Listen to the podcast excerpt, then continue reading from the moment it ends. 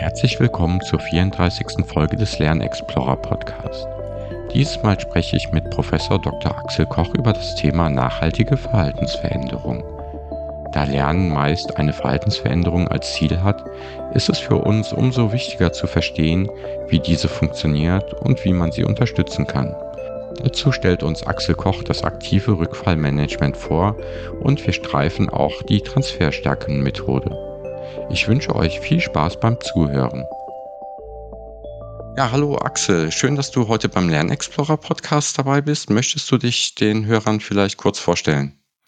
Ja, also ich sitze hier im schönen Bad Feilenbach, das ist in der Nähe von Rosenheim in Oberbayern und mein Background ist Psychologie. Ich habe das mal studiert. Viele Menschen denken immer an die Couch, aber das ist bei mir nicht so. Ich habe mal Arbeits- und Organisationspsychologie studiert und heute bilde ich Wirtschaftspsychologen aus an der Hochschule für angewandtes Management. Habe da eine Professur für Training und Coaching, bin Dekan der Fakultät Wirtschaftspsychologie und meine Leidenschaft betrifft das Thema Veränderung, nämlich wie wir schaffen, dass es Menschen leichter fällt, Veränderungen zu gehen, die sie sich vorgenommen haben. Das ist ja gut, weil genau darum geht es ja auch heute in unserem Podcast, um Veränderungen. Wie kann man Veränderungen ähm, wirklich nachhaltig äh, durchführen? Und hast du zu dem Thema auch ein Zitat mitgebracht? Ja, also das Zitat ist immer eines, gestern warst du noch Bäcker und morgen sollst du den Ofen mitreparieren. Das äh, spricht so ein bisschen aus, wie wir draußen in der äh, Welt der Wirtschaft oft Veränderung sehen, nämlich so ein bisschen nach dem Baumarktprinzip. Manche werden in Trainings geschickt in der Hoffnung, danach äh, sind sie anders und besser für den Job geeignet oder auch bei Change-Prozessen und ja, Entwicklung nach dem Baumarktprinzip, das funktioniert eben nicht. Ja, Finde ich gut. Äh, ja, den defekten Mitarbeiter einfach in ein Training schicken und danach kommt er repariert wieder, funktioniert nicht genau. Und äh, Veränderungen, um das es ja heute geht, hat ja auch viel mit Gewohnheiten zu tun. Ich hatte einen schönen Artikel von dir auch in äh, Manager-Seminare äh, gelesen und du bist auch Autor, richtig? Ja, stimmt. Gibt so ein paar Bücher von mir. Eins der bekannteren habe ich mal unter dem Pseudonym geschrieben. Äh, die Weiterbildungslüge heißt das. Und da geht es um, um die Kritik des Trainings nichts bringen. Das war so eine Erfahrung, die ich natürlich in 15 Jahren Trainertätigkeit mit vielen anderen Trainern äh, gesammelt habe, dass wir uns anstrengen, wir motivierte Leute erleben, im besten Fall denken, wow, die werden hinterher alles umsetzen. Und dann trifft man sie wieder und dann sagen sie, sie hatten keine Zeit oder sie haben es nicht hingekriegt. Und ich habe damals gedacht, ich möchte ein spannendes Buch schreiben, etwas, was ich auch selbst lesen würde, was ich mal auch nutzen möchte, um Menschen einen Denkanstoß zu geben. Und da kam eben dieses Buch Die Weiterbildungslüge bei raus. Ich war damals im Übergang zu einer Unternehmensberatung, habe festgestellt, ich kann das Buch da nicht unter meinem echten Namen schreiben und mhm. so wurde es halt ein Pseudonym. Genau, und weil ich eben auch weiter im Laufe der Zeit immer wieder gedacht habe, Mensch, was könnte noch ein spannendes Thema sein, ist vor ein paar Jahren das Buch Change mich am Arsch rausgekommen, was so das Leiden am Veränderungstempo thematisiert. Und zwischendurch schreibe ich auch mal das eine oder andere Fachbuch, da ist einmal die Transferstärke-Methode ein Buch, was so auch meine Arbeit hier betrifft oder auch das Logbuch Gewohnheiten nachhaltig verändern. Also es gibt eine schreibende Ader in mir. Das sind so die jüngsten Veröffentlichungen der letzten, ja, was sind das? Zwölf Jahre. Das heißt, äh, wer, wer nochmal vertiefend in die Themen einsteigen möchte, auch was wir heute äh, besprechen, gibt es noch Literatur. Habe ich leider noch nicht gelesen, aber steht auf meiner Leseliste auf jeden Fall auch mit drauf. Ja, mein Ansinn war immer, Bücher zu schreiben, die entweder sehr gut handlungsorientiert sind und mhm. gut lesbar oder eben auch die aufwecken und eher ein Sachbuch sind und pointierten Beitrag für die Diskussion bringen.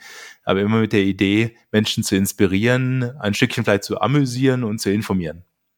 Ja. Sehr gut. Und äh, dann fangen wir doch mal damit an, heute auch ein paar Leute zu informieren über das Thema Verhaltensveränderung. Und das hat ja auch viel mit Gewohnheiten zu tun. Möchtest du vielleicht kurz erstmal erläutern, warum Verhaltensveränderungen uns eigentlich schwerfallen und was das mit Gewohnheiten zu tun hat? Also ich finde einmal ganz nützlich die Ideen, die wir aus der Hirnforschung hören. Nämlich, wenn man eine Veränderung hat oder vorhat, dann bedeutet es im Grunde einen Umbau im Gehirn, nämlich eine Gewohnheit ist eine gute, stabile Nervenverbindung, eine Datenautobahn. Mhm. Und wenn ich da eine Gewohnheit ändern möchte, dann baue ich im Grunde eine neue Datenautobahn auf. Das ist so ähnlich, aber als wenn ich einen Dschungelpfad habe im Amazonas und ich will da irgendwie einen Weg hinbauen, dann ist das ähnlich anspruchsvoll. So, und weil ja eben Veränderung, Umbaumaßnahmen im Gehirn nach sich zieht auf einer organischen Ebene, ist es eben so anstrengend und deswegen rutschen wir mal zurück in die alten Muster, weil es natürlich bequemer ist und ökonomischer.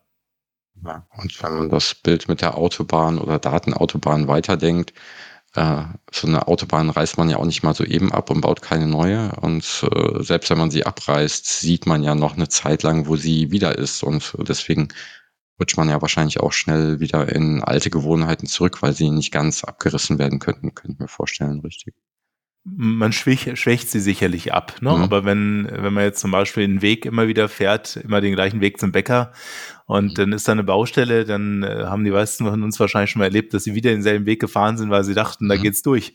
Und dann denkt man, Mist, hast vergessen. Ne? Und die Gewohnheit ist natürlich auch was menschlich Normales und Gutes, weil es einem hilft, äh, geistige Kapazität zu sparen. Aber irgendwann stellt man ja vielleicht fest, dass eine Gewohnheit überholt ist. Und dann wird es eben erstmal anstrengend und da braucht es halt Zeit und Geduld mit sich selbst. Also sie sind notwendig dafür, dass man Sachen automatisiert macht und man nicht über jede Kleinigkeit nachdenken muss. Ähm, und da gibt's äh, viele hilfreiche Gewohnheiten, aber leider auch die, die wenig hilfreichen Gewohnheiten manchmal oder die, die man loswerden möchte, ja.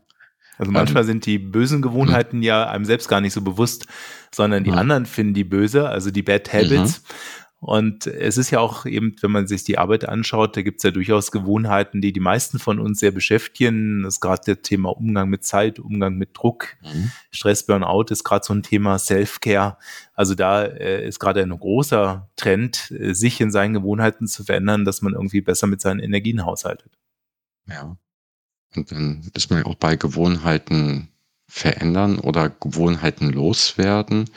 Auf der anderen Seite gibt es ja auch äh, Personen, die versuchen, neue Gewohnheiten aufzubauen. Gibt es eigentlich einen Unterschied? Muss man da was beachten? Erstmal so ganz grob, wenn ich eine neue Gewohnheit aufbauen möchte oder wenn ich eine alte verändern möchte? Also ich glaube, man kann sich vorstellen, bei Kindern, wenn die mhm. ja irgendwann mal anfangen zu laufen, dann ist das für mich ein gutes Bild von Gewohnheitenaufbau. Die lagen ja die ganze Zeit auf dem Teppich mhm. oder sind gekrabbelt. Irgendwann stehen sie auf irgendeine Weise auf und mühen sich dann, bis sie stehen und bis sie auch ein paar Schritte gehen. Das ist sicherlich für mich ein gutes Bild für Aufbau einer Gewohnheit. Und auch da ist ja klar, es dauert und es ist ein mühsamer Prozess, kostet auch Fehlschläge, die man dann quasi in Kauf nehmen muss. Aber am Ende ist es eben Aufbau einer neuen Datenautobahn im Gehirn, neuer Nervenverbindungen, die das eben stabilisieren. So, und wenn ich jetzt zum Beispiel zu den Menschen gehöre, die Chaos in der Küche hinterlassen, also unordentlich sind oder seine, die, die, Mitmenschen mit Vorwürfen beglücken, wenn ihnen was nicht passt, dann ist ja schon mal eine Gewohnheit da, die ich irgendwie gelernt habe. Und wenn ich feststelle, Schreien ist keine Lösung, dann muss ich was anderes machen, also baue ich eine andere Autobahn auf. Mhm. Und gerade dann, wenn ich genügend Zeit habe, darüber nachzudenken, kann ich vielleicht reflektieren, aber meistens passiert sowas dann Effekt und ich merke es gar nicht so direkt. Ich hatte mal die, das Buch Die 1%-Methode oder Atomic Habits gelesen. Da steht auch viel drin, was man so machen kann, um neue Gewohnheiten aufzubauen. Und da fand ich viele hilfreiche Tipps drin, sowas wie ähm, nimm dir nicht vor, 45 Minuten laufen zu gehen, sondern stell dir nur die äh, Turnschuhe raus, damit du schon mal einen optischen Reiz hast und zieh dir, äh, nimm dir nur vor, die Schuhe anzuziehen, damit die Hürde möglichst gering ist und ob du dann laufen gehst oder nicht, ist im ersten Schritt erstmal egal. Und Habit Stacking, also dass man erst eine Gewohnheit an eine andere dran bindet, immer nach dem Zähneputzen gehe joggen oder sowas, keine Ahnung. Ähm, dadurch wird es einfacher, neue Gewohnheiten aufzubauen. Aber ich hatte selber dann überlegt, wie schaffe ich es denn damit, eine bestehende Gewohnheit zu verändern. Und da bin ich halt nicht wirklich weitergekommen. Bei mir kommt schon mal vor, dass ich zynisch sein kann, wenn mir etwas vielleicht nicht passt. Und da habe ich gemerkt, dass mir diese Methode nicht geholfen hat. Deswegen fand ich deinen Artikel so spannend, weil da geht es ja auch darum, bestehende Gewohnheiten zu verändern. Ähm, wie, wie wird man denn sowas angehen? Also wie, wie kann man eine bestehende Gewohnheit verändern? Also das, was du gerade ansprichst, das Buch ist sicherlich erstmal ein schönes Grundlagenbuch, wie man Gewohnheiten verändert, nämlich auch so die Macht der kleinen Schritte. Das kennen wir ja von Silvester, dass wir uns ja. zu viel auf einmal vornehmen, zu schnell mhm. zu viel von uns erwarten und dann sind wir immer frustriert und hören auf. Es gibt noch ein anderes Buch von Wendy Wood, äh, Good Habits, mhm. Bad Habits heißt das. Mhm. Auch eine schöne äh, Grundlektüre für alle, die sich jetzt um dieses Thema Gewohnheiten ändern, äh, kümmern wollen. Was die aber alle nicht tun, und das tue ich, und das ist sozusagen meine neue Perspektive, diese Idee vom Rückfallmanagement. Mhm. Da fließen verschiedene Sachen ein, die schon gut beforscht sind. Also auch die Grundidee des Rückfallmanagements, die ist jetzt nicht mir eingefallen, sondern äh, die kommt aus der Gesundheitspsychologie. Aber ich habe es natürlich so weiterentwickelt mit meiner Art, die Dinge zu tun. Und die Grundlogik ist, dass es eben Vorboten gibt, wie Straßenschilder an der Autobahn, die einem zeigen, dass man wieder in alte Rück, in alte äh, Muster zurückfällt. Und ähm, das ist so eine wirklich heilsame Idee für viele, weil die immer denken, Mensch, ich habe immer gedacht, ich müsste mich anstrengen und Wille und Disziplin aufbringen, aber diese Idee, es gibt Vorboten, die mir anzeigen, wie ich in ein altes Muster reinrutsche. Und wenn ich diese Vorboten kenne, dann kann ich es steuern, weil ich dann nämlich weiß, wie kann ich dem gegensteuern. Das ist ein neuer Blickwinkel, den haben die anderen so noch nicht verarbeitet. Genau, es hat mir da auch gefehlt. Das heißt, es gibt Vorboten, an denen ich erkenne, dass ähm, meine, mein Verhalten wahrscheinlich gleich ausgelöst wird oder ich erkennen könnte, dass es ausgelöst wird, richtig? Ja. Genau, also wenn man nochmal dieses Bild von der Autobahn nimmt, dann ist das mhm. ein schönes Bild für eine Gewohnheit und die Ausfahrt wäre sozusagen ein gewünschtes neues Verhalten. So, und wenn ich jetzt zum Beispiel merke, ich lade mir immer alles auf, ich sage nicht nein, dann ist das vielleicht mein gewohntes Muster, ich bürde mir alles auf. Und das neue Muster, die Autobahnausfahrt, könnte sein, dass ich vielleicht mehr auf meine eigenen Energien achte und auch mal Nein sage. So, und jetzt wären wir normalerweise an dem Punkt, wo man sagt, okay, jetzt gehe ich äh, durch das tägliche Leben und versuche mich dran zu erinnern und mich zu disziplinieren und mir Erinnerungskärtchen zu schreiben oder was mhm. man auch immer tut. Und dann rutsche ich ja klassischerweise immer ins alte Muster rein und denke, Mist, jetzt habe ich es wieder nicht gemacht. Mhm. So, und wenn man jetzt mit dieser Technik des Rückfallmanagements operiert, dann wäre eben die erste Frage, stell dir vor, du stehst morgens auf, der Wecker klingelt, was ist das Erste an diesem Tag, was dir zeigt, dass du heute wieder in das Muster reinrutscht, dir alles aufzubürden. So, und das sind dann diese Straßenschilder an der Autobahn als Bild, nämlich vielleicht ist es so, dass jemand sagt, na, das erste Signal, woran ich merke, das wird wieder so ein Tag ist, dass ich eine übervolle To-Do-Liste habe mit ganz vielen Dingen, die ich noch erledigen muss. Das nächste könnte sein, ich bin in der Arbeit, jemand kommt zu mir und sagt, kannst du noch?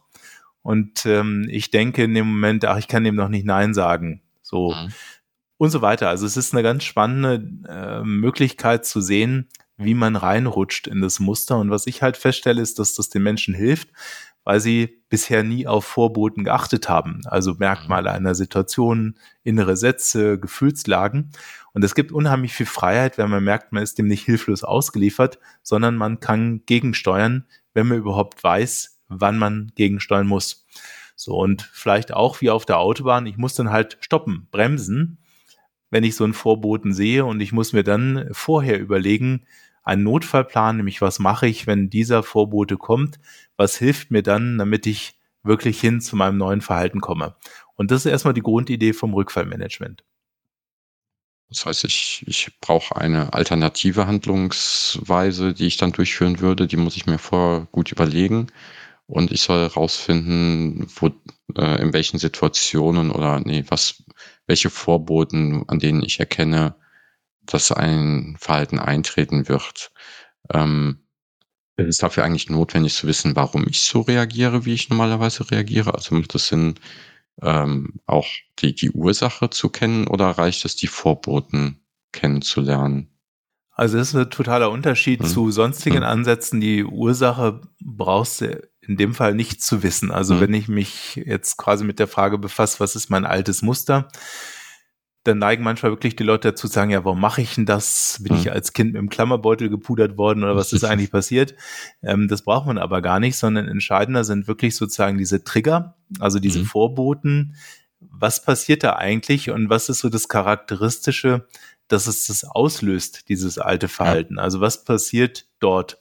Und wenn jetzt jemand zum Beispiel eben, mein, mein Beispiel von eben zu mir kommt und sagt, kannst du diese Aufgabe nochmal eben schnell erledigen, dann ist es ja oft nicht die Situation, sondern der innere Satz im Kopf, der dann sagt, naja, das mache ich eben noch schnell mit.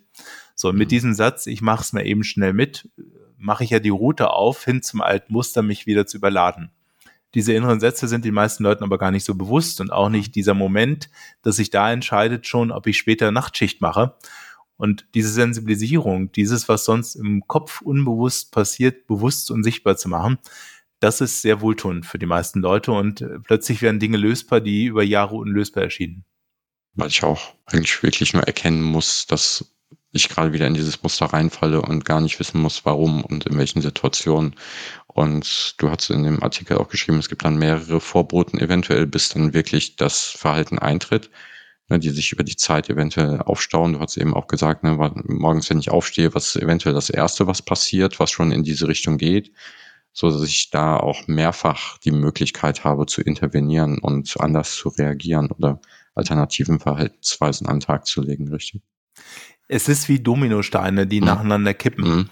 Und ich habe mal einen gehabt, der hat dann erzählt, sein frühester Vorbote ist, wenn er nachts um 22 Uhr war, es glaube ich, beginnt so Gedankenkreisen zu haben. Dann wusste er, dass er am nächsten Tag nicht wie eigentlich gedacht zum Sport geht. Also der hatte sich so vorgenommen, mehr Sport zu machen, war eine Führungskraft, hatte immer vor, dann an dem Tag etwas früher zum Sport zu gehen. So, und dieses Gedankenkreisen am Tag vorher über das, was alles so ihn beschäftigt hat, war der erste von noch weiteren vier folgenden Vorboten. Also er hatte fünf von der Chance auszusteigen, bevor er dann wirklich nicht zum Sport ging. Und das gibt unheimlich viel Freiheit, das zu wissen. Wir hatten uns mit ein paar Bekannten zusammen auch den Artikel angeschaut und hatten noch überlegt, ob da nicht auch viele systemische Effekte reinfallen, wenn man reagiert, wie man reagiert. Aber letztendlich ist ja immer dann die Frage, wie ich auf entsprechende Impulse reagiere und, und dann ist es immer wieder die, das, das, ähm, ja, die Vorboten, die ja im Prinzip dann wahrgenommen werden, ja. Ja, die Vorboten sind dann möglicherweise die anderen, mein Gegenüber. Mhm. Also klassisches Beispiel, ich hatte mal jemanden, der wollte souverän an Teammeetings auftreten. Für den waren Vorbote, das halt in die Teamrunde gesehen hat und hat dann Menschen nach unten äh, blicken sehen.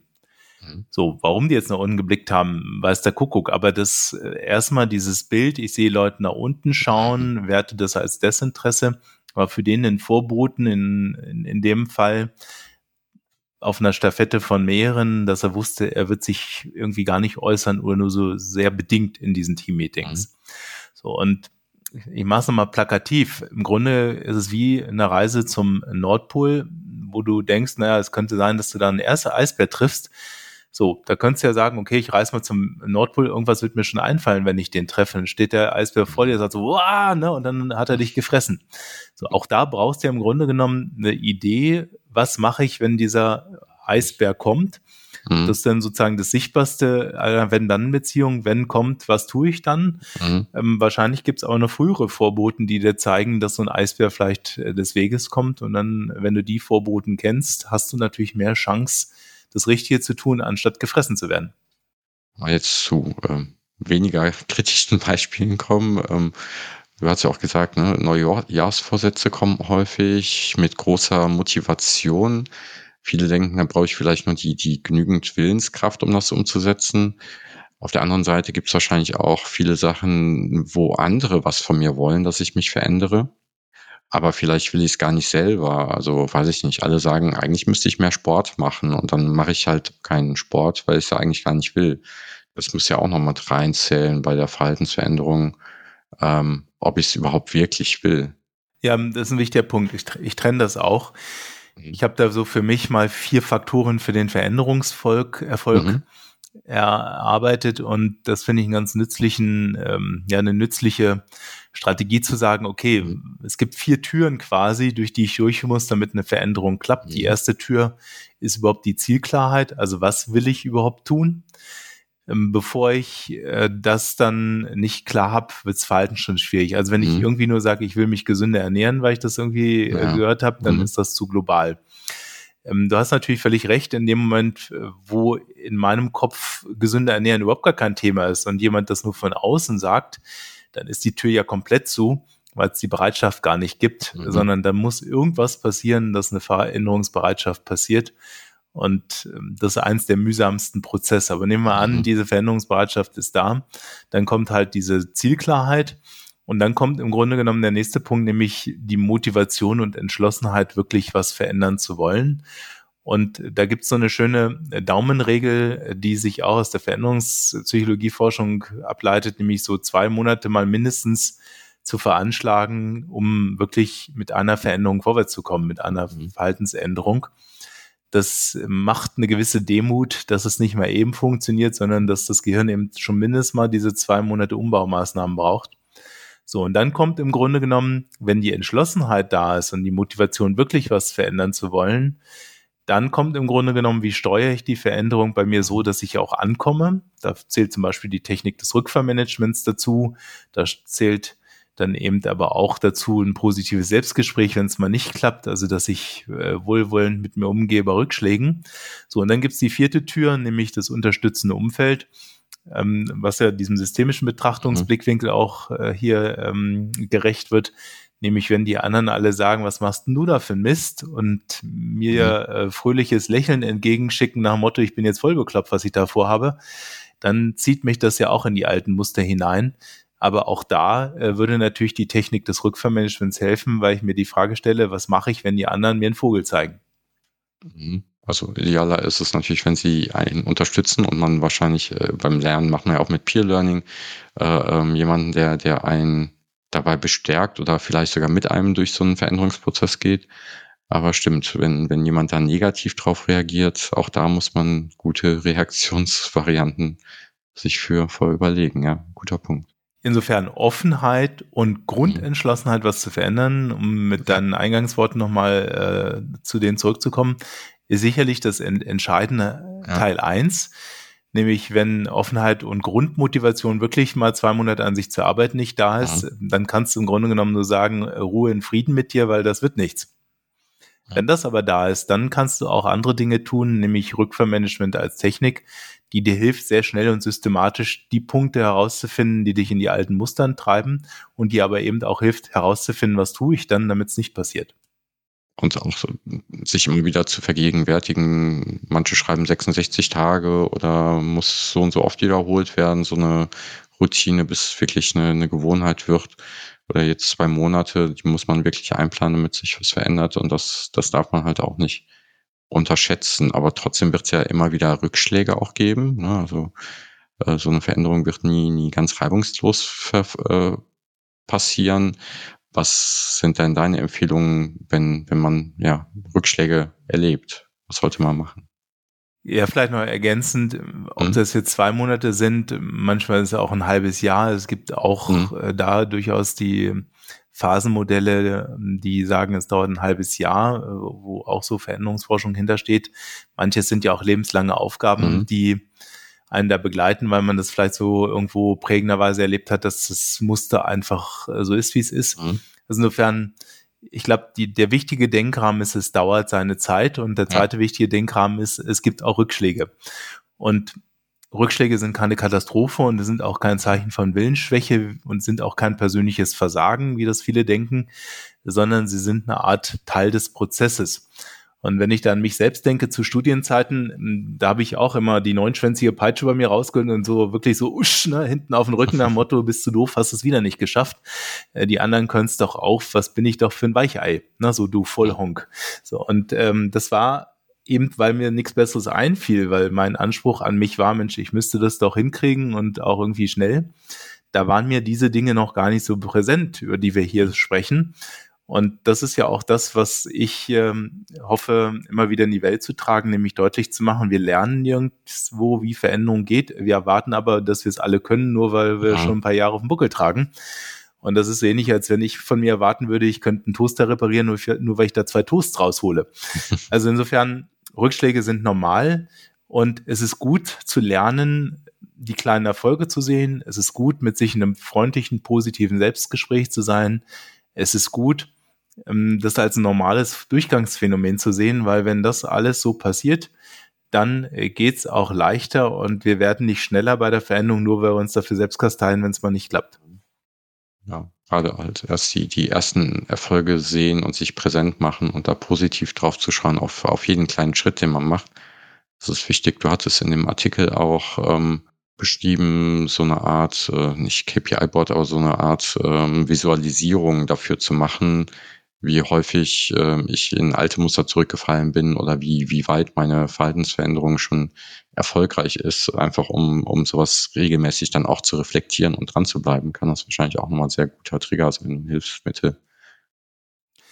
Also in, in dieser Idee, dieser Lernverlaufskurve oder Umsetzungskurve mhm. stecken zwei Gedanken drin, nämlich einmal sich selbst immer wieder mal zu fragen, wo stehe ich denn im Grunde ja. mit meinem Veränderungsschritt und da teile ich das Gedankengut aus der 1%-Methode, mhm. nämlich aus der lösungsorientierten Kurzzeittherapie kennt man äh, die Skalierungstechnik. Das heißt, man versucht, mhm. gefühlte Zustände in eine Skala zu bilden. Ich nutze da gerne die Prozentskala, weil das den mhm. meisten Leuten recht einfach fällt. So, und dann sage ich halt im äh, Schritt eins, wenn mein Ziel ist, mich vielleicht mehr abzugrenzen und Nein zu sagen, wie in dem Beispiel von ich überlaste mich selbst. Und ich habe da ein Bild vor Augen, wie ich das gerne möchte, von 100 Prozent dann kann ich relativ schnell sagen, okay, bei wie viel Prozent fühle ich mich denn heute? Und dann kommen vielleicht Leute dazu und sagen, naja, 40 Prozent. Das Gute an dieser Skalierung ist, dass Leuten dann auch deutlich wird, es ist oft schon was da, bloß man denkt nicht dran. Also gerade die kritischen Geister denken immer, ich schaffe gar nichts und ich bin äh, überhaupt nicht in der Lage, mich abzugrenzen. Und diese Skala hilft doch etwas realistischer und differenzierter drauf zu schauen und zu merken, doch, es gelingt mir schon mal was, aber mhm es ist vielleicht noch nicht das Maß aller Dinge. So, und wenn ich jetzt im äh, Teil eins dieser Umsetzungskurve die nächsten zwei Wochen mich zumindest einmal die Woche mit der Frage befasse, ähm, wo sehe ich mich denn prozentual mhm. mit Blick auf mein Ziel? Was ist vielleicht auch mein nächster Schritt dorthin? Dann ist das sozusagen dieser eine Gedanke, nämlich was will ich verändern und wo stehe ich da und Fortschritte auch zu bemerken. Und der andere Teil dieser Umsetzungskurve ist dann eben ein Rückverplan, den man sich dann vorher mal gebaut hat, also eine mhm. schriftliche Unterlage, die immer mal wieder zu reflektieren und zu sagen, okay, zu wie viel Prozent hat denn jetzt mein Rückfallplan geklappt? Also, dann kann ich schauen und sagen, okay, habe ich denn die Vorboten erkannt? Habe ich denn mich selbst in Stopp gekriegt? Haben denn die Notfallpläne funktioniert? Und diese Frage, zu wie viel Prozent hat dieser Rückfallplan geklappt, führt dann vielleicht zu einer Erkenntnis, die heißt 70 Prozent oder 60 Prozent. Mhm. Ist oft so. Gerade nach den ersten drei, vier Wochen ist das oft ein Marsch, das, was da kommt. So, und dann kommt eigentlich die nächste Frage, nämlich, in welchen Situationen hat es denn nicht geklappt? Wo bin ich denn wieder zurückgefallen? Und das ist fast immer so, dass die Leute Situationen nennen, die noch nicht in diesem Rückfallplan definiert sind. So, das heißt, ich habe dann einen neuen Vorboten, der wieder nach einem Notfallplan schreit und dann geht's besser. Und das finde ich so faszinierend an dieser Systematik, nämlich immer dann, wenn ich zu bestimmten Situationen, die mich in Rückfälle treiben, keinen klaren Plan habe, was ich da mache, sagt unser Ge Gehirn keine Ahnung, was ich tun will, soll. Schöne Grüße, ich mache die alte Route. Mhm. Ja, ja, sehr gut. Das heißt, gehört auf jeden Fall viel Reflexion dazu und äh, die Skalenmethode, sich auf Prozente zu konzentrieren, hilft ja auch nochmal, sich davon zu lösen, dass äh, wenn ich heute 40 Prozent habe, dass ich morgen 100 Prozent erreichen möchte, sondern man kann sich ja dann überlegen, was bräuchte ich für 45 oder 50 Prozent, was müsste dafür anders sein. Das heißt, die, die Schritte werden wieder überschaubarer und es scheint nicht unlösbar zu sein. Und ich habe schon einiges, ja. Ja, spannend, ja. Ja, und bezogen auf dieses positive Selbstgespräch bei Rückschlägen ist immer noch so auch ein Gedanke, den ich äh, gerne dann mittransportiere, das False-Hope-Syndrom, also falsche Erwartungen an mhm. Veränderung die ja doch in den meisten Köpfen sind und wir zum Beispiel beim Thema Diät natürlich am besten merken, nämlich ich will abnehmen, ich merke, die Hosen passen nicht, die Kleider zwängen mich ein mhm. und äh, dann nehme ich mir das vor und dann sehe ich irgendwo ein Diätmittel und da steht sieben Tage, sieben Kilo und dann denke ich, super, kaufe ich. So, und mhm. da bin ich aber voll in dieses False-Hope-Syndrom reingetappt, nämlich ich habe gedacht, es geht schnell, sieben Tage, sieben Kilo, es ist einfach und ich habe riesendicke Effekte zu erwarten. Und da kann ich im Normalfall nur verlieren, weil es selten bei Verhaltensänderung äh, so passiert. wenn ich mir das auch nochmal klar mache, dass ich vielleicht geneigt bin, im Falls-Hope-Sinne zu denken, dann kann ich da auch gegensteuern und gehe natürlich realistischer mit all diesen Dingen um und habe natürlich auch mehr Milde mit den Fortschritten, die ich erreiche. Und die gute Nachricht ist, die Leute, die ich hier begleitet habe, und das mache ich schon viele Jahre mit dem Rückfallmanagement, die sind immer total überrascht, was ihnen da alles bewusst wird, wenn sie diesen Plan ausarbeiten. Und die schaffen in der Regel wirklich tolle Veränderungsfortschritte, wo sie vorher vielleicht mühsam gekämpft haben, einfach weil es mehr Fundament hat und Klarheit bringt, wo muss ich wie ansetzen, damit es klappt. Und, da, und du hast ja auch in dem Artikel diverse äh, falsche Annahmen zu Veränderungen äh, aufgelistet, die es gibt. Also war schon, schon fast erschreckend, äh, welche Grundannahmen viele Leute äh, haben zu, zu Veränderungen und äh, wie es dann nachher eigentlich wirklich passiert. Du hast ja selber gesagt, ne? jeder soll sich verändern können, aber gelernt hat es eigentlich keiner so richtig. Ja, und das ist ja auch das, was ich für den Bereich Schulung, Training in den Firmen beklage dass wir genau nach demselben Motto da vorgehen. Wir glauben, einmal hinschicken reicht. Die Leute sind dann in der Lage, hinterher äh, Konfliktvermeidungsmuster plötzlich an den Nagel zu hängen oder machen plötzlich eine tolle Fragetechnik im Verkauf oder tolle Feedbackgespräche ja. als Führungskraft. Aber das ist echt so hartnäckig wie Pickel bei Pubertierenden, äh, dieses Thema zu bearbeiten, weil echt dieses sich hartnäckig hält, viel hilft viel, ein Training reicht, die Leute werden es schon machen im eigenen Interesse und wenn man motiviert ist, wird schon klappen. Ja, ja und genau, und die, die Teilnehmer kommen nach dem Training repariert zurück. Das äh, funktioniert halt nicht genau. Ähm, aber wie müsst, also eine Grundaussage ist ja auch, äh, Lernen oder Training soll ja eigentlich das Ziel äh, haben, eine Verhaltensveränderung durchzuführen äh, wenn man davon ausgeht, beim Excel-Training vielleicht weniger als äh, bei einem Verkaufstraining, aber ähm, wie müsste denn dann ein gutes Training aufgebaut sein, damit es äh, Verhaltensveränderungen fördert? Also gerade bei diesen Soft Skills Trainings, die ja immer noch eine große Mehrheit nach wie vor auch des Trainings äh, beinhalten, ähm, geht es ja darum, sich klar zu machen, es sind Gewohnheiten, die Menschen idealerweise danach verändern. Und mhm. ich selbst habe ähm, vor Jahren entwickelt das Konzept der Transferstärke. Mhm. Transferstärke äh, sagt für mich aus, bestimmte Einstellungen und Haltungen, die Menschen haben, die besonders umsetzungsstark sind mhm. und besonders gut Selbstveränderung beherrschen. Da steckt quasi das Destillat von 18 Konzepten aus dem Bereich Lerntransfer, Therapieforschung und Veränderungspsychologie drin. Und ich würde mir wünschen, dass ähm, Menschen eben diese Transferstärke bei sich messen und mhm. eben wissen, was sie tun müssen, damit sie wirklich Veränderungen schaffen. Und ein Thema, was wirklich besonders oft im roten Bereich ist, wenn man das mal misst, ähm, ist das Rückfallmanagement. Deswegen habe ich das jetzt auch besonders gehighlightet, mhm. äh, weil es einfach ein Skill ist, was keiner kennt und wenig ähm, in der Bewusstheit ist und natürlich auch keiner wirklich lernt. Und das ist ja so mein Anspruch, Dinge den Menschen näher zu bringen, dass sie sie lernen können, damit Veränderung leichter geht. Das heißt, wenn ich das richtig verstehe mit der Transferstärke-Methode, da würde ich dann für mich als Individuum messen, wo mir Veränderungen schwerer fallen oder einfacher fallen und könnte das dann entsprechend unter, äh, nutzen, um nach einem Training eher auch ähm, eine Umsetzung, Transfer zu erzielen. Also nehmen wir mal an, mhm. du würdest deine Transferstärke durchleuchten, würdest diesen mhm. 10 bis 15 Minuten dauernden Test ja. machen. Dann würdest du einen Bericht, einen Report bekommen, wo mhm. du dann zum Beispiel siehst, aha, ich äh, bin im Faktor Rückfallmanagement bei mhm. 45 Prozent im roten mhm. Bereich. Gibt natürlich dann auch den Faktor positives Selbstgespräch bei Rückschlägen und noch zwei andere.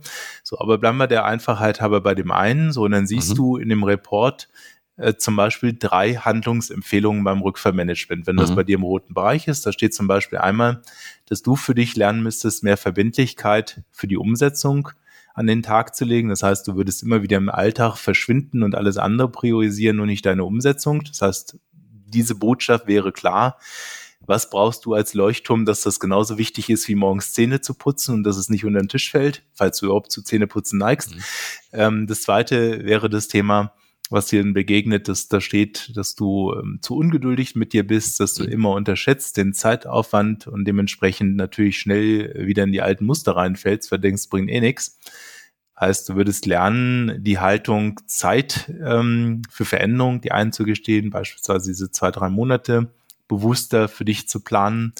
Und das dritte, du würdest merken, dass es dir überhaupt schwerfällt, aus den alten Mustern zu steigen, dass du immer in die alten Muster reinfällst dann wirst du diese besagte Technik des Rückvermanagements lernen, über die wir hier gerade sprechen. So, und dann hättest du drei Stellschrauben, die ganz klar dir zeigen, wo kannst du anpacken. Und die Botschaft heißt, solange du äh, ja bisher im Leben unterwegs warst, warst du ja gar nicht bewusst, woran es gehakt hat, weil hast ja auch nie gelernt. Und ich öffne dir die Augen, damit du siehst, wo du anpacken kannst. Und das macht natürlich nur Sinn, wenn du wirklich Veränderung willst. Sonst ist alles egal. Genau, das auf der einen Seite, dass man muss es selbst wollen. Da hat man ja auch die, die vier Türen, durch die ich durchgehen muss äh, bei einer Veränderung. Auf der anderen Seite gibt es ja auch wahrscheinlich genug Situationen, bei denen ich es auch dürfen muss. Ne? Also es gibt ja auch die, die Komponente angenommen, ich gehe zum Scrum Master Training und äh, bei uns im Unternehmen würden alle äh, Wasserfall erwarten, dann habe ich was gelernt, was ich ja gar nicht anwenden darf oder wo ich im schlimmsten Fall bestraft werde. Und ähm, da muss sich auch die Organisation oder die Rahmenbedingungen auch verändern, dass das etwas erlaubt wird. Und dann ist man natürlich nicht mehr in der individuellen Verhaltensveränderung. Gut, ähm, das eine ist dann die Frage, wer hat denn da hingeschickt, ne? wenn mhm. die Anwendungsmöglichkeiten nicht da sind oder die Strukturen. Ja. Das passiert manchmal natürlich in der Annahme, jemand geht zum Training und verändert dann die Kultur und die Struktur, mhm. trifft dann aber auf selbige und wird darin selbst zerbröselt. Ähm, das andere wäre natürlich, Struktur und Kultur ist sich, ist gerade im Aufbruch und ich möchte im Grunde genommen auch über das Training jemanden, der das Umfeld in der Richtung bewegt. Mhm. So, dann braucht er im Grunde ja auch Skills. Wie schaffe ich trotz eines vielleicht nicht so motivierenden Umfeldes oder unterstützendes Umfeld, dass ich die Dinge für mich auf die Straße kriege? Und da sind wir natürlich bei der Tür, die ich vorhin gesagt habe, nämlich habe ich ein unterstützendes Umfeld oder nicht? Wenn ich keines habe, dann brauche ich natürlich auch Strategien und Ideen, wie kann ich das mit meinem Einfluss förderlicher gestalten. Das heißt, mit der Transfersteckmethode, die könnte man dann als Trainer auch in seinem Training einbauen, um den, den Teilnehmern nachher eine Hilfestellung zu geben? Oder will man die losgelöst als, als Person für sich nutzen zur Reflexion? Also mit meinem Ansatz mhm. Transferstärke mhm. bin ich ja jemand, der eine völlig neue Idee hier, äh, eine völlig neue Perspektive mhm. entwickelt hat, die so gar nicht in den Köpfen bisher existent ist. Mhm. Und tatsächlich wäre es genauso, wie du sagst, nämlich ich habe eine Gruppe Teilnehmerinnen und mhm. Teilnehmer und ich würde standardmäßig eine Transferstärkeanalyse anbieten mit der Botschaft, so kriegst du die PS auf die Straße, mit der Botschaft, ähm, hier kriegst du mit, wie du wirklich nach dem Training auch Veränderung erzielst, Klammer auf, mhm. Annahme, ähm, dass die Leute das ja auch wollen, wenn sie zu so einem Training gehen, sonst habe ich ein anderes Thema, dann muss ich erstmal gucken, dass sie wollen. Und ähm, sie kriegen nicht nur Hinweise, wie es besser geht mit der Veränderung, sondern sie lernen grundsätzlich, wie sie besser Veränderung managen können, mhm. egal was für ein Thema das ist, kriegen also ein größeres Level, ein höheres Level an Transferstärke. Ja. Und diese Botschaft, die ist eine, die die Transferstärke-Methode ähm, transportiert, nämlich Test und besser werden in Transfer und zwar nicht nur einmal, sondern für immer. Auch das könnte man ja durchaus mehrfach machen, weil sich, man sich ja vielleicht weiterentwickelt und sich verändert. Und wenn man das äh, zwei Jahre später macht, kann die Situation ja etwas anders aussehen. Na, sagen wir so, im besten Fall, äh, es kann natürlich sein, dass es wieder so ein bisschen zurückgeht, mhm. aber die Leute, die heute in dieser Transferstärke-Analyse mhm. top abschneiden, also die einen hohen Wert ja. für Transferstärke haben, da stelle ich immer wieder fest, die haben aber nie quasi das sozusagen aus heiterem Himmel so bekommen, sondern mhm. die haben in der Regel diverse, was auch immer gehabt, ähm, meistens ja auch irgendwo Seminare, Bücher gelesen, gute Eltern, gute Vorbilder gehabt, was auch immer. Mhm. Also denen ist es nicht vom Himmel gefallen, sondern die haben es gelernt. Und das ist ja der Anspruch auch jetzt dieses Transferstärke-Ansatzes, dass Menschen Dinge lernen, wie nachhaltige Veränderung und Umsetzung funktioniert, die sie eben vorher nicht gelernt haben und eben aufzuräumen mit diesem Blickwinkel, äh, nur wenn man groß ist, kann man das alles und aufzuräumen mit dem Blickwinkel, ja. Motivation allein hilft. Wenn ich als Individuum, als Einzelner eine Veränderung durchführen möchte, klar, einmal sich erstmal mit dem Thema aktives äh, Rückfallmanagement auseinandersetzen macht Sinn. Aber was wäre so ein guter praktischer Tipp für einen Start? Womit sollte man starten oder was würdest du empfehlen, womit man auf jeden Fall starten sollte? Also, du hast ja schon von diesem Artikel nachhaltige äh, mhm. Verhaltensänderung gesprochen. Ich denke, das ist ein guter Start, um mal in dieses Thema reinzugehen. Mhm. Den Tinkel, Artikel, den kann man ja bei mir auch auf der Website mhm. sich unter Publikationen herunterladen, kostenfrei. Mhm.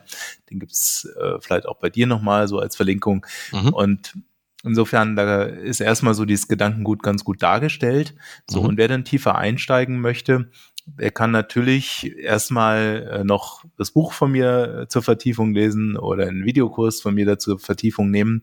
Aber entscheidend ist wirklich, sich hinzusetzen und mal diese Zeit zu investieren, einen Rückfallplan zu bauen, aufgrund der Tipps, die jetzt auch alle zu hören waren, mit dem mal zwei, drei, äh, vier, fünf Wochen zu arbeiten. Und das wäre schon mal mehr, als was die meisten gemacht haben, weil sie Technik ja nicht kannten.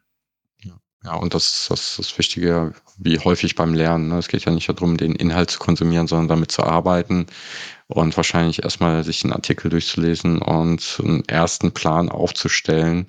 Und wenn man dann Fragen hat, eventuell tiefer reinzugehen, hilft wahrscheinlich am meisten, um auch wirklich in die Umsetzung zu kommen. Also ich stelle mal fest, dieses Gerüst, über das, was wir ja auch schon gesprochen haben, ja damit können viele schon ganz viel anfangen. Und die, die gute Nachricht ist auch immer, wenn man erstmal in der Logik denkt, dann fallen einem irgendwann mit zunehmender Übung auch immer mehr die Vorboten auf für bestimmte Verhaltensmuster. Die gute Nachricht ist auch, dass den meisten Leuten schon gute Ideen einfallen als Notfallplan. Sie haben halt nur nie drüber nachgedacht. Also die, die Lösungen sind schon oft in uns und wir brauchen nicht zehn Stunden Training und Coaching. Ähm, die Botschaft ist aber auch, wenn mir dann an der Stelle nichts mehr einfällt, ich keine Vorboten erkenne, ich keine funktionierenden Lösungen habe und immer wieder in die alten Muster reinrutsche, dann ist das der Hinweis, dass irgendwas nicht reicht von dem, was da bisher entwickelt wurde. Und dann kann ich nur sagen, Hilfe holen, äh, ja. gerne mich anschreiben. Ich helfe natürlich gerne. Aber äh, das ist das Schöne an der Technik. Wenn es nicht klappt, dann ist irgendwas technisch in der Ausführung fehlt da. Mhm. Ja, und sind ja auch viele Beratungsansätze drin, so Psychologie, die, äh, die nicht unbedingt immer im, im Selbstversuch gut funktionieren. Also manchmal braucht man halt auch eine gewisse Unterstützung. Ähm, gibt es auch Situationen oder so Gewohnheiten oder Verhalten, die mit dem Ansatz nicht oder nur schwer veränderbar sind? Irgendwas, irgendwelche Grenzen des Modells oder des Ansatzes?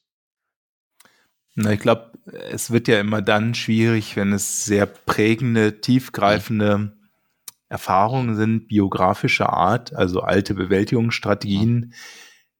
Die sind in der Regel anspruchsvoller zu bearbeiten, wobei das ja auch geht. Also die, die Technik kommt ja vom Ursprung aus der Suchttherapie. Also insofern ist das ja jetzt schon auch anspruchsvolles Feld, wo die, wo die sozusagen ihre Ursprünge ja. hat. Ähm, aber da braucht es dann manchmal eben ein bisschen mehr Kompetenz noch drumherum, um vielleicht die Glaubenssätze klar rauszuarbeiten, ja. um vielleicht auch damit umzugehen mit solchen Situationen, dass die Leute merken, okay, ich muss mich zwingen zu irgendeinem Notfallplan und Zwang ist wie ein Ball unter Wasser drücken, das hält nicht lange. Oder wo es vielleicht auch nochmal so spezifische fachliche Lösungen braucht, die man jetzt vielleicht nicht hat.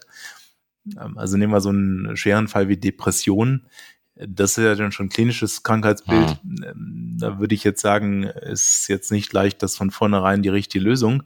Aber natürlich, wenn jemand im Zuge eines Depressionsprozesses oder Grübel, Grübelei ist halt auch so eine mhm. Vorstufe zum, zum depressiven Tun.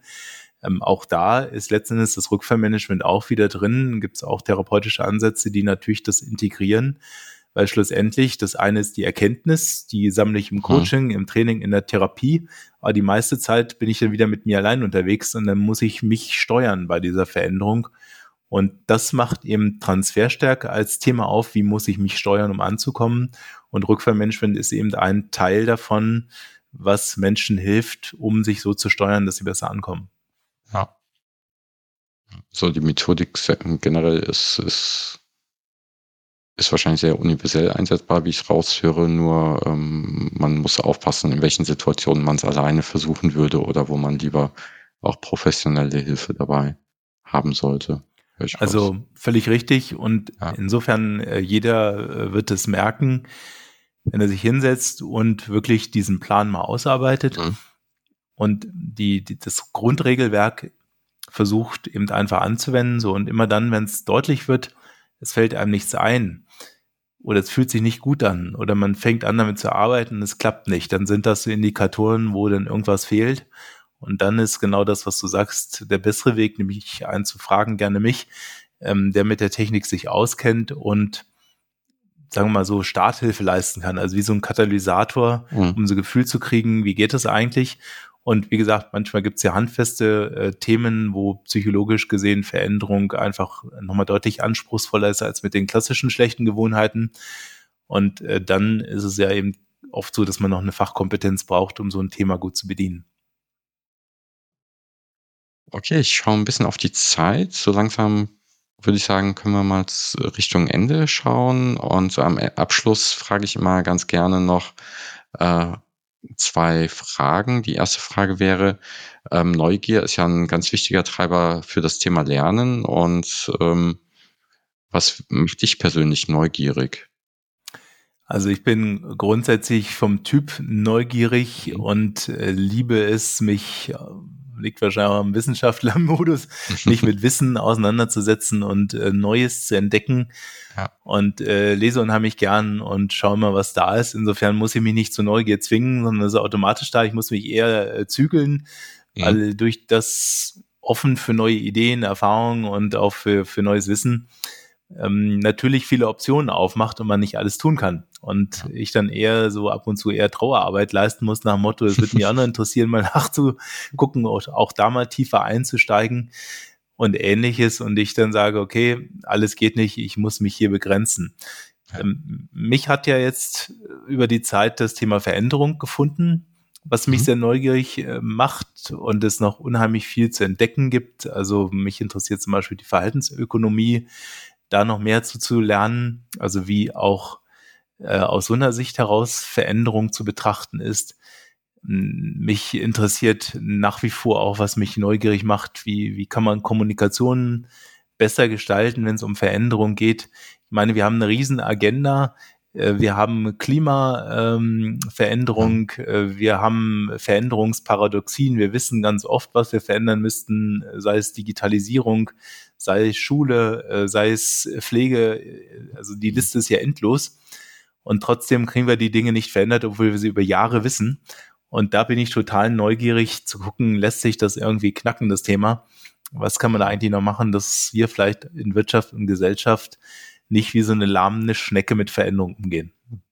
Und dann geht man ja auch in die Richtung dann kollektiver Verhaltensveränderungen, weil das Klima verändert sich ja nicht dadurch, dass sich einer verändert, sondern es müssen sich ja die, die Mehrheit eigentlich äh, verändern wahrscheinlich. Und dann, oh ja, das, das wird dann nochmal ein paar Stufen komplexer und systemischer. Ja, ich meine, es gibt ja in der Sozialpsychologie ja. Einfluss von Minderheiten und Einfluss von Mehrheiten. Mhm. Und äh, was ja schon äh, immer wieder ganz interessant ist, dass ja durchaus Minderheiten Mehrheiten beeinflussen können. Mhm. Äh, siehe die ganze Ökologiebewegung und äh, die ganze mhm. Sache, die, weiß nicht, 70er Jahre hätte ich gesagt, angefangen hat. Ähm, da hat sich ja viel getan über die letzten äh, Jahre, Jahrzehnte. Und sind ja immer irgendwo auch schillernde Figuren. Für mich zum Beispiel Fridays mhm. for Future. Plötzlich ist da eine Protagonistin, die das Thema äh, ganz ja. stark als Minderheit erstmal hochhält und irgendwie Menschen damit bewegt. Mhm. Wenn es jetzt aber so einfach wäre, solch einen Mechanismus zu bedienen, hätte man ja noch mehr davon für die anderen drängenden Themen. Und äh, das ist ja dann doch nicht so einfach. Und sowas macht mich total neugierig. Mensch, wie funktioniert denn das eigentlich? Mhm. Und ich habe neulich mal einen Artikel gelesen, ähm, wo dann drin stand, das ganze Thema atomare Bedrohung war ja in den 80ern unheimlich groß. Ne? Da gab es viele Bewegungen, ist völlig von der Bildfläche weggeploppt plötzlich ploppt dann ein anderes Thema hoch. Und das hat ja so viel mit Aufmerksamkeit und irgendwelchen Protagonisten zu tun, die vielleicht eine besondere Sichtbarkeit haben. Ja. Heute heißen die ja so schön Influencer. Früher, weiß nicht, wie die da hießen, so noch nicht. Also diese Mechanismen, das interessiert mich, das macht mich neugierig. Ähm, ja. Ja, stimmt, ja, ja. Minderheiten können da schon viel bewegen. Und äh, Influencer und über die Massenmedien war das vielleicht sogar noch noch anders steuerbar. Jetzt durch, durch Social Media gibt's ja nicht mehr dieses typische Massenmedium. Und ja, ja, hört sich nach einem hochspannenden Thema an, muss ich aufpassen, dass ich da nicht so neugierig werde. Gut, und zum Abschluss noch, äh, hast du eine Buchempfehlung? Also, ich habe hab ja vorhin schon äh, Bücher mhm. oder du hast auch ja. Bücher genannt. Also ich persönlich finde auch dein Buch mit der 1%-Methode, mhm. finde ich, ein, finde ich äh, ein gutes Basisbuch, wo man viel über Gewohnheitenänderung und Forschung lernen kann. Ähm, das andere, also James Clear heißt ja der Autor, mhm. dann haben wir noch die Wendy Wood, auch eine Psychologieprofessorin, auch aus Amerika, mhm. die, die sich diesem Thema Good Habits, Bad Habits äh, widmet. Da sind gewisse Parallelen zwischen den beiden Büchern, mhm. aber auch eine andere Blickwinkel. Ähm, dann gibt's noch die Gabriele Oettingen, die hat mal ein, Buch, äh, ein Buch geschrieben, ja. ähm, wo jetzt die viel zitierte WUP-Technik drin ja. ist so ähm, Psychologie des Gelingens heißt es, glaube ich. So mhm. und ähm, alles schöne Bücher und ich habe ja für mich erkannt, es gibt eine Lücke in all diesen Systemen und deswegen habe ich es geschrieben, das Buch Logbuch Gewohnheiten nachhaltig verändern, ja. die Technik des Rückvermanagements und das ist sozusagen die neue Perspektive, die so die anderen nicht haben und ja, möge jeder aussuchen, wo er einsteigen möchte. Ja, ja also genau, kann ich sagen, die die 1% Methode ist auf jeden Fall gut zu lesen auch. Äh, die WUB-Methode kenne ich auch grob, also das Buch selber nicht.